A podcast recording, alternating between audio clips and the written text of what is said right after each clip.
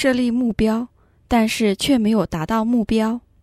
如果在供养自身佛像时没有圆满供养，不晓得功德回报时会如何，以及在许下修功德的具体目标后，却无法达到预期的目标，但是自己已经尽力去做了，那么当功德回报时会有什么条件吗？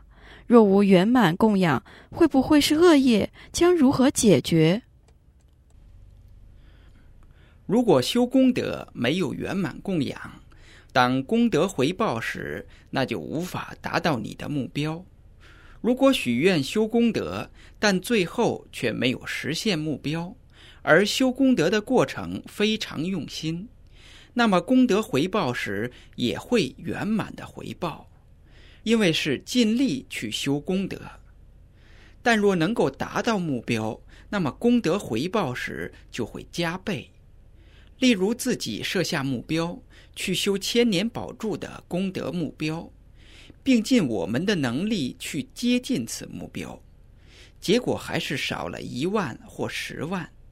当功德回报时，还是会得到圆满的回报。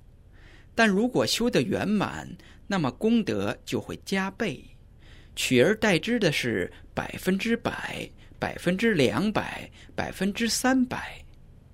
如果修功德没有圆满供养，那也不是恶业，只是我们设立的目标是属于愿波罗蜜。如果某一天我们能达到目标，那就成为真实波罗蜜了。